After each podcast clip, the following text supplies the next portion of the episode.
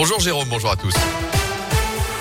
Et elle a une, une journée noire pour dire stop. Vous le savez, de très nombreux enseignants sont en grève aujourd'hui pour protester contre la gestion de la crise sanitaire dans les établissements scolaires. La moitié des écoles pourraient être fermées. Les trois quarts des enseignants sont annoncés en grève. La FCPE, la principale association des parents d'élèves, soutient également le mouvement et a appelé les parents à ne pas mettre leurs enfants à l'école aujourd'hui. Signe aussi de l'exaspération. Les inspecteurs de l'éducation nationale, très discrets habituellement, sont aussi appelés à se mettre en grève.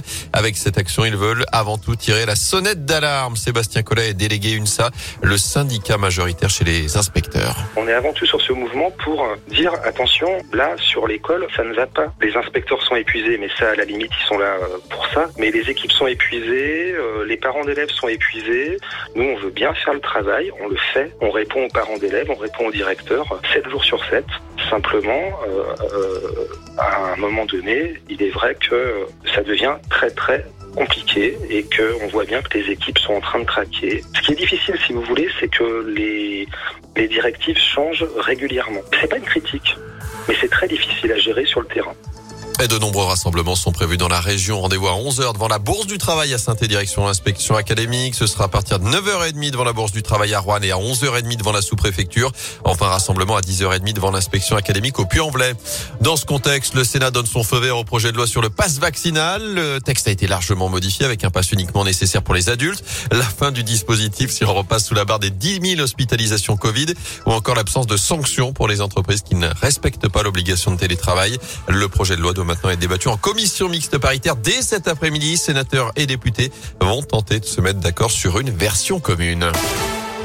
Dans l'actu également, ils sont soupçonnés d'avoir dégradé 45 véhicules à Montbrison dans la nuit du 1er au 2 janvier. Six individus ont été placés hier en garde à vue selon le progrès. 41 personnes se sont plaintes pour ces actes de vandalisme commis en plein centre-ville. Pneus crevés, vitres brisées, rétroviseurs arrachés. Les interpellations ont eu lieu ce mercredi sur les communes de Montbrison, Précieux, Lésigneux et Saint-Cyprien. Chez l'un d'entre eux, les gendarmes ont retrouvé le couteau, le marteau brise-glace et le cutter qui ont servi aux dégradations. La garde à vue des trois principaux suspects âgés de 16, 17 et 19 ans pourrait être prolongée selon le quotidien. Garde à vue prolongée également pour l'homme interpellé hier dans le cadre de la tuerie de Chevaline en Haute-Savoie. Ce motard entrepreneur de la région lyonnaise était présent sur place lors des faits en septembre 2012. Il a d'ailleurs déjà été entendu dans cette affaire. Il avait assuré être venu dans le département pour un vol en parapente et qu'il s'était trompé de chemin. Il avait été mis hors de cause. Je rappelle que trois membres d'une même famille en vacances et un cycliste savoyard avaient été tués par balle des meurtres. Jusque-là non élucidés. À retenir aussi cette plainte du parquet de Grenoble contre TF1 pour violation du secret professionnel dans l'affaire du meurtre de la petite Maëlys. Dans un reportage, la chaîne avait diffusé des photos potentiellement issues de l'instruction dans cette affaire. Pour rappel, Nordal Lelandais doit comparaître devant les assises de l'Isère à partir du 31 janvier prochain pour le meurtre de la fillette à l'été 2017.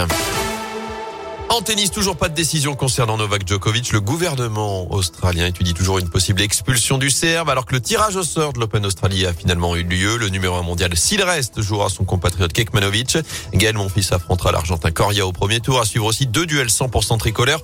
Humbert Gasquet et Pouille Moutet. Côté féminin, Caroline Garcia débutera face à une qualifiée et Fiona Ferro hérite de la tête de série numéro 15 l'Ukrainienne Elina Svitolina alias Madame Monfils dès le premier tour. Enfin du hand à suivre aujourd'hui le coup d'envoi de l'euro masculin. L'équipe de France diminuée par les blessures, gênée aussi par le Covid, défie la Croatie à partir de 20h30 en Hongrie. Les Bleus, on le rappelle, champions olympiques en titre.